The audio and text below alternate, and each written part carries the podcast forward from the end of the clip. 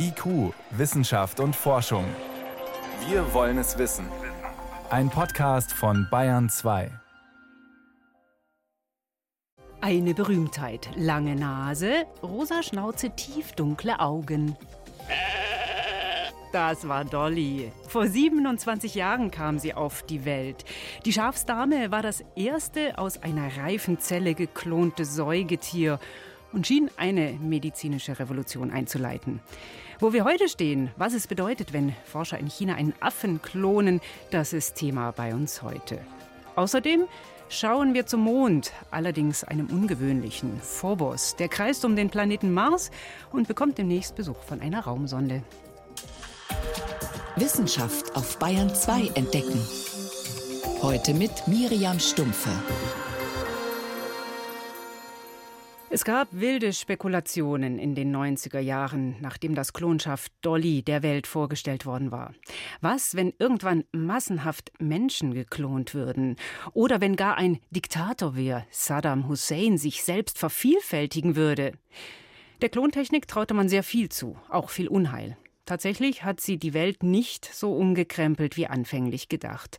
Denn zwar arbeiten Forscher weiterhin an Klontechniken, es gibt inzwischen geklonte Kühe, Pferde, Hunde, Katzen, aber die Fortschritte sind langsam. Bei Primaten zum Beispiel gilt es als besonders heikel. Deswegen vermelden Forscher aus China es jetzt als Erfolg, dass in ihrem Labor ein geklontes Rhesusäffchen das stattliche Alter von drei Jahren erreicht hat.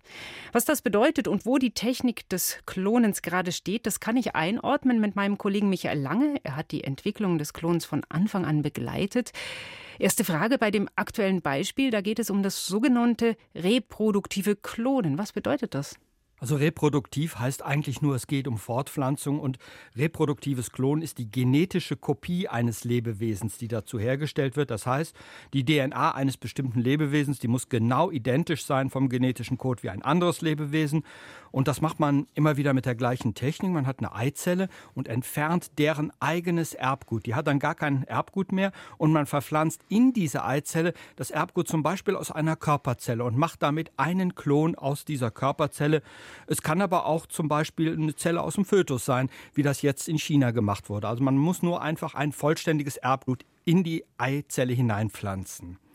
Jetzt gibt es dieses Verfahren seit 27 Jahren. Das Verfahren, denkt man sich, müsste da doch eigentlich ausgereift sein. Wie sicher ist das Klon mittlerweile?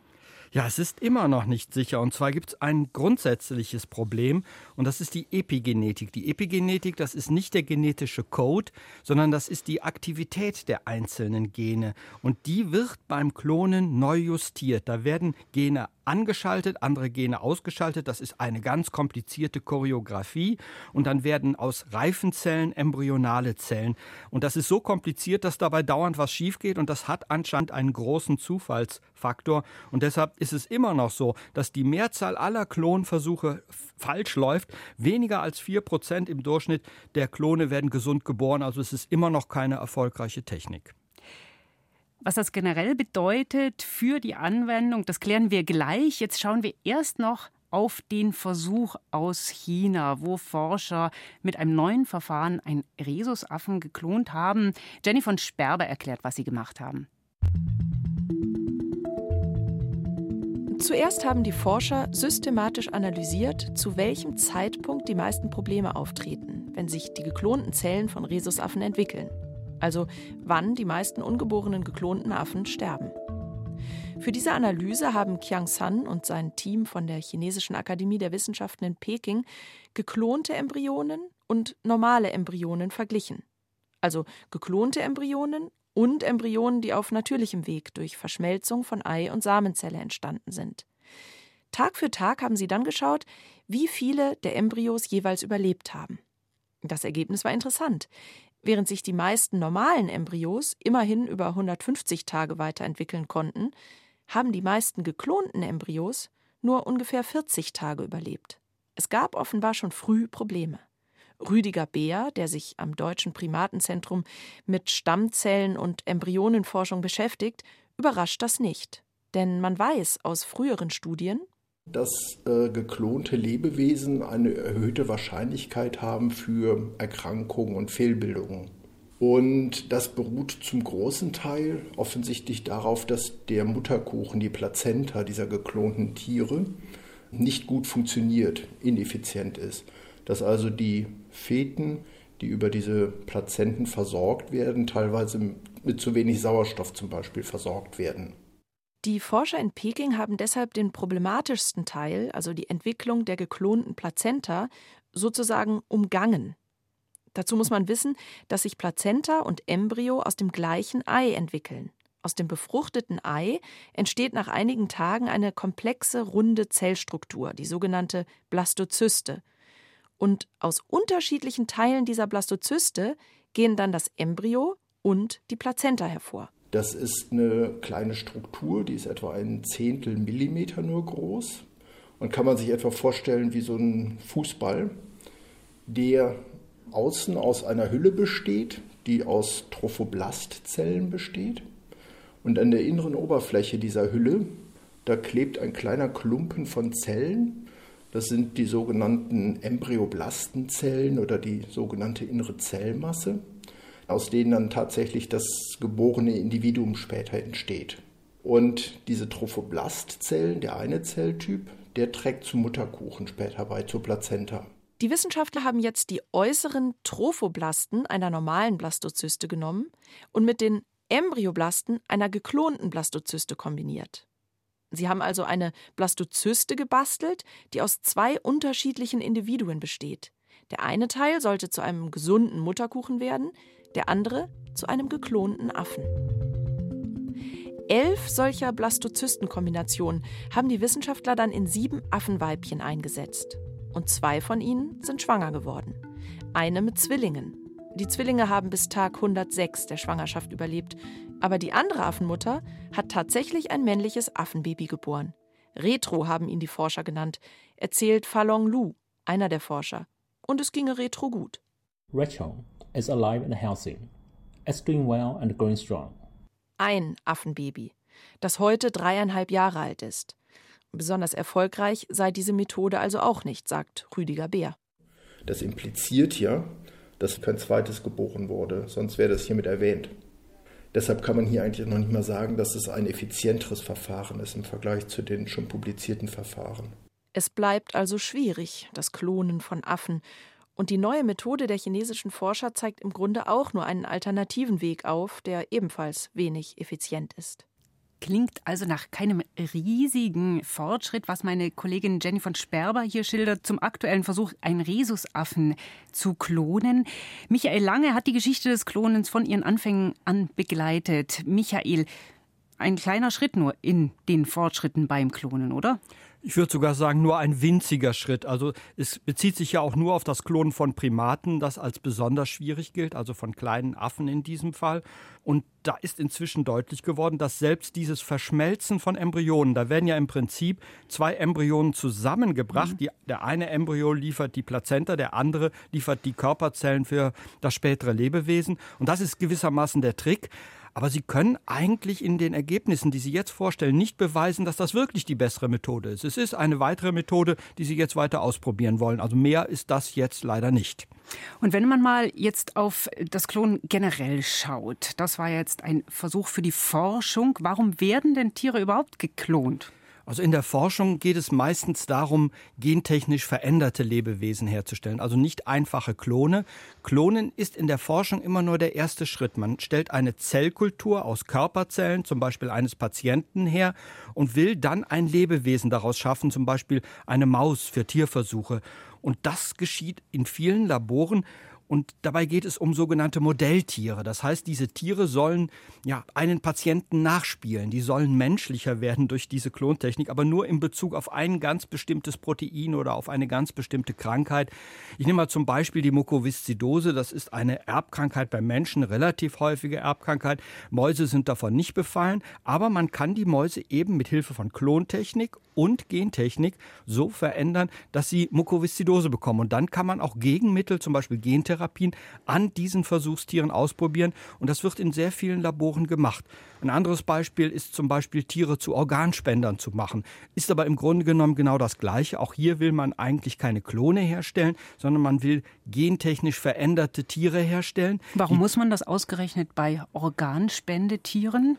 Ja, die würden sonst vom menschlichen Immunsystem abgestoßen. Die sollen ja nicht vom Empfänger, wenn sie zum Beispiel ein Schweineorgan bekommen, soll das nicht abgestoßen werden. Das heißt, diese Organe müssen auch irgendwie menschlicher werden. Das wird genau untersucht. Was kann man machen, damit das menschliche Immunsystem diese Organe nicht als fremd erkennt? Und da ist man in den letzten Jahren deutlich weitergekommen.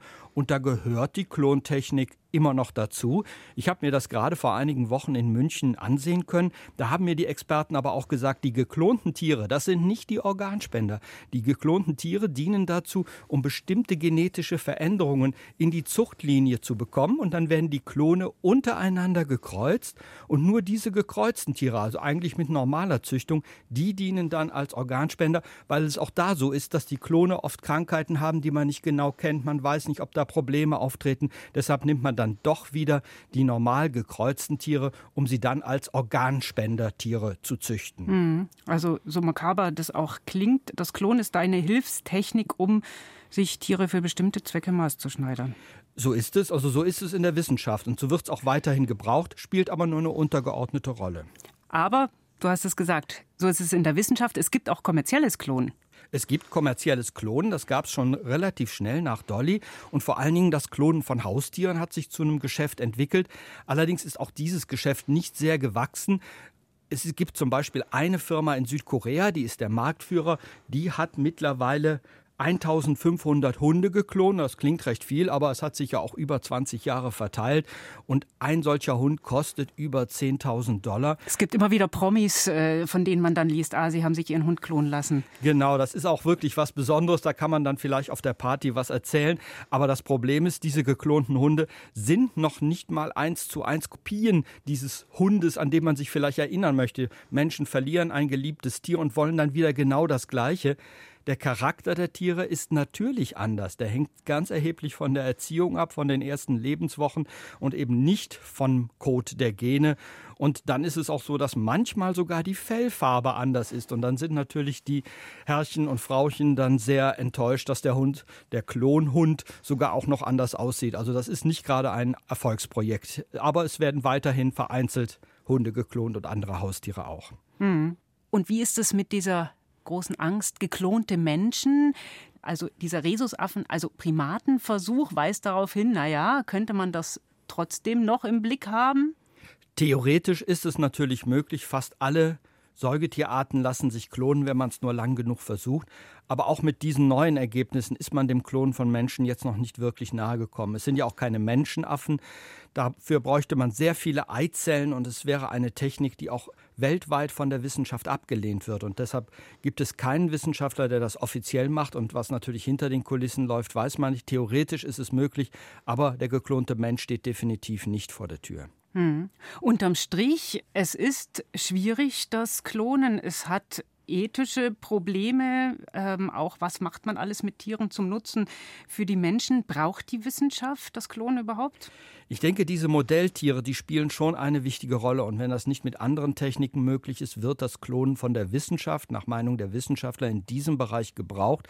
In den anderen Bereichen, Tierzucht oder eben auch Klonen von Haustieren, ganz sicher nicht, käme man auch ohne aus.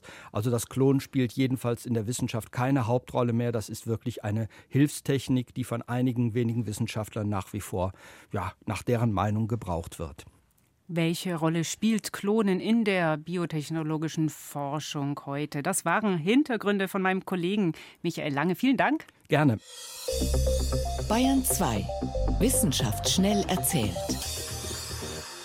Es ist 19 Minuten nach sechs und mit aktuellen Meldungen ist jetzt meine Kollegin Priska Straub ins Bayern 2 mhm. Studio gekommen und es geht unter anderem um Fingerabdrücke. Ja, um die Kriminalistik. Fingerabdrücke sind ja ein wesentliches Indiz, um Straftäter zu überführen, weil sie einzigartig sind. Keiner gleicht dem anderen. Eben auch die Fingerabdrücke einer Hand haben keine Gemeinsamkeiten untereinander. Das dachte man zumindest. Und das Überraschende jetzt, Forscher aus den USA haben doch Ähnlichkeiten entdeckt mit Hilfe Hilfe von künstlicher Intelligenz. Also wir haben zehn verschiedene Abdrücke, aber mhm. irgendwie sind die doch verwandt. Ja, und wenn ein, ein, ein Abdruck von ein und derselben Person stammt, dann konnte die KI tatsächlich Gemeinsamkeiten zwischen den Fingern entdecken, mit einer Trefferquote von immerhin 77 Prozent. Und die wurde noch besser, wenn der KI ein, ein, ein Abdruck von mehr als zwei Fingern einer Person vorgelegt wurde. Und das könnte natürlich einen riesigen Schritt bedeuten für die Kriminalistik, denn dann wäre es auch möglich, Täter zu, zu überführen, die Abdrücke von verschiedenen Fingern an verschiedenen Tatorten hinterlassen. Und dieser Rückschluss war bisher nicht möglich. Und was erkennt die KI, was der Mensch nicht erkennt? Ja, das ist spannend. Die KI, die geht da offenbar ganz anders vor als der Mensch und orientiert sich hauptsächlich an der individuellen Krümmung dieser Fingerwirbel. Der Mensch tut das wohl eher an den Verzweigungen und Endpunkten der Wirbel. Dann Neues zum Thema Geschwisterforschung. Es gibt ja da schon viele Untersuchungen und die gehen meist davon aus, unterm Strich ist es ein Gewinn, Geschwister zu haben. Trotz aller Konkurrenz, denn wir üben soziales Verhalten, wir lernen uns auch mal durchzusetzen und, und so weiter. sind nicht in der Minderheit gegenüber den Eltern. Zum Beispiel. Und jetzt gibt es eine Studie aus den USA und China und die kommt zu einem anderen Ergebnis. Die hat nämlich herausgefunden, Jugendlichen mit Geschwistern geht es psychisch im Schnitt weniger gut. Und Tatsächlich. Wer gleich mehrere Geschwister hat, steht noch mal schlechter da, besonders wenn die Brüder und Schwestern ein ähnliches Alter haben. Und erklären tun sich die Forscher das so, Eltern haben eben nur begrenzte Ressourcen an Aufmerksamkeit und bei vielen Geschwistern bekommt jeder entsprechend weniger. Und kinderreiche Familien haben meist auch weniger Geld. Aber insgesamt, da zeigt sich schon, es gibt ein komplexes Bild in der Geschwisterforschung mit diversen Vor- und Nachteilen. Da werden sich die Einzelkinder freuen. Die haben ja mit vielen Vorurteilen zu kämpfen. So ist es. Und zum Schluss gibt es noch Neues über den Seidenspring Spinner, eine Familie der Schmetterlinge aus China. Das Max-Planck-Institut für chemische Ökologie hat sich jetzt mal die Riechorgane vom Seidenspinner genauer angesehen und herausgefunden, die Schmetterlingswelt, die riecht für Männchen und für Weibchen offenbar ganz anders. Was genau riechen die jeweils? Also männliche Seidenspinner, die sind spezialisiert auf den Duft ihrer Partnerinnen, auf die sogenannten weiblichen Pheromone. Und die Weibchen hingegen, die spüren vor allem Raupenkot auf mit ihren langen Riechhaaren. Und der, der schreckt sie ab. Und warum interessiert interessiert Sie der so sehr? Ja, also wo Raupenkot ist, sind natürlich auch Raupen und das sind die Nahrungskonkurrenten für den Nachwuchs. Die Seidenspinner-Weibchen, die suchen sich daher ganz gezielt Pflanzen ohne Raupen, um ihre Eier abzulegen. Also die verschiedenen Geschlechter besitzen ganz unterschiedliche Nervenzellen in ihren Riechantennen. Die Männchen denken an die Fortpflanzung, die Weibchen kümmern sich um den Nachwuchs und dass er satt wird. So ist das bei den Seidenspinnern, selbst bei den Riechorganen sind sie darauf optimiert. Vielen Dank, das war Präsident Priska Straub mit den Kurzmeldungen.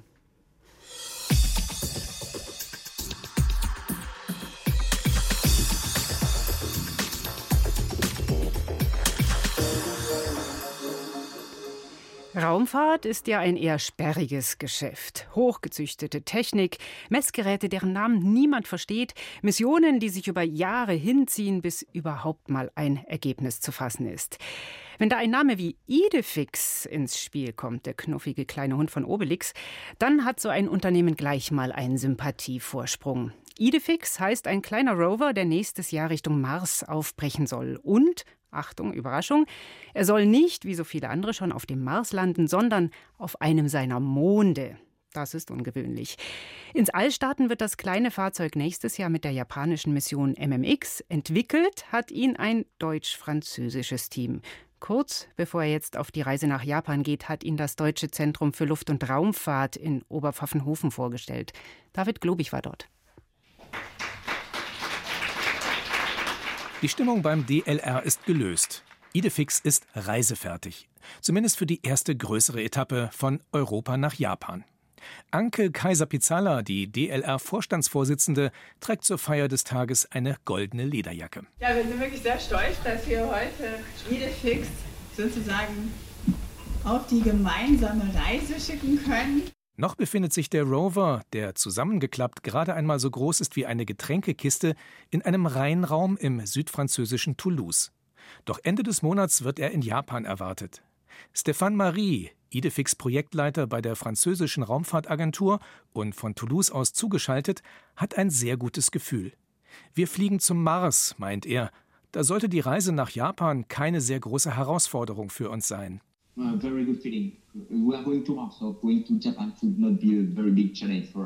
In Japan wird Idefix noch einmal ausgiebig getestet und anschließend an die japanische Raumfahrtagentur übergeben. Die baut das kleine Fahrzeug in die Muttersonde ein. Voraussichtlich 2026 startet dann die Mission MMX zu den beiden Marsmonden Phobos und Deimos. Weil noch unklar ist, wie diese Monde entstanden sind, wollen die Forschenden besonders Phobos genauer untersuchen, den größeren der beiden Monde, erklärt Stefan Ulametz. Er ist Forschungskoordinator für IDEFIX beim Deutschen Zentrum für Luft- und Raumfahrt. Einiges, so wie das Oberflächenspektrum, also die Farbe, deutet darauf hin, dass das ein primitiver Asteroid ist aus den weiten, also sonnenfernen Bereichen des Sonnensystems. Anderes widerspricht dafür, dass er sich gebildet hat aus Material, das bei einem gewaltigen Impact auf den frühen Mars herausgeschleudert worden ist und sich dann diese Monde gebildet haben. Ob nun der Mars Phobos eingefangen hat oder ob der Marsmond durch einen gewaltigen Einschlag auf dem Planeten entstanden ist, das lässt sich nur klären, wenn man das Material untersucht, aus dem der Himmelskörper besteht. Und genau dafür ist Idefix gedacht. Zwei Jahre nach dem Start soll die Muttersonde den Rover einfach ein paar Dutzend Meter über der Oberfläche von Phobos abwerfen. Mit seinem mittleren Durchmesser von nur gut 22 Kilometern hat der Marsmond eine Anziehungskraft, die gerade mal ein Zweitausendstel der Erdanziehungskraft beträgt. Idefix fällt deshalb langsam zu Boden, wo er in einer zufälligen Position liegen bleibt.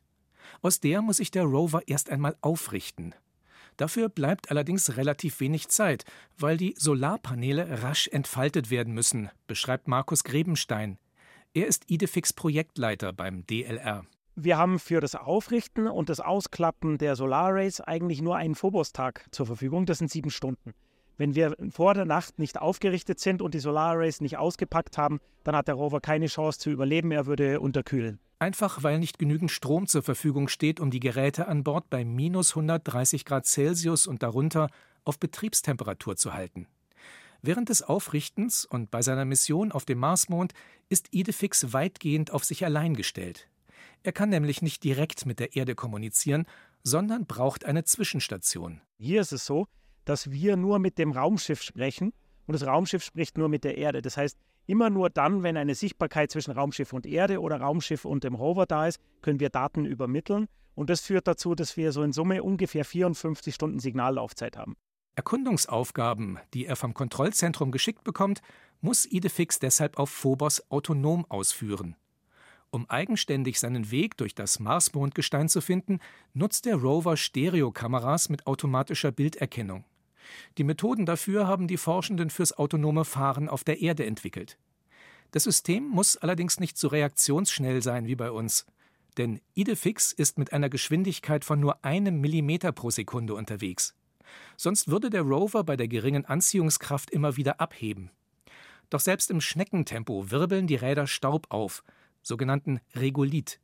Über den wollen die Forschenden mehr erfahren. Dafür sind Kameras auf zwei der vier silberglänzenden Metallräder gerichtet, erläutert Stefan Ulametz. Ähnlich wie wenn ein Rover auf der Erde schnell fahren würde, fliegen ja die Teilchen weg. Die fliegen nur ganz langsam, ne? Millimeter pro Sekunde. Und das können wir auch beobachten. Also die ganze Dynamik. Da lernt man sehr viel über die Härte und die Regolith-Eigenschaften. Um die Zusammensetzung des Phobos-Gesteins und seine Eigenschaften noch genauer analysieren zu können, hat Idefix außerdem ein sogenanntes Raman-Spektrometer an Bord und ein Infrarotradiometer. Mit dem lässt sich unter anderem die Oberflächentemperatur bestimmen. Um an unterschiedlichen Stellen messen zu können, soll der Rover während seiner gut dreimonatigen Mission insgesamt bis zu 100 Meter zurücklegen. Mit den Informationen, die er dabei sammelt, wollen Wissenschaftlerinnen und Wissenschaftler den spektakulären Abschluss der MMX-Mission planen. Die Muttersonde soll dann eine Bodenprobe von Phobos nehmen und zur Erde zurückbringen. 100 Meter in drei Monaten. Weit draußen im All ist das schon ein Erfolg für ein kleines Fahrzeug. David Globig war das über den Rover Idefix für den Marsmond Phobos. Mehr Infos und Bilder finden Sie auch im Internet bei uns auf br24.de. Für heute war es das erstmal bei uns. Ich bin Miriam Stumpfe.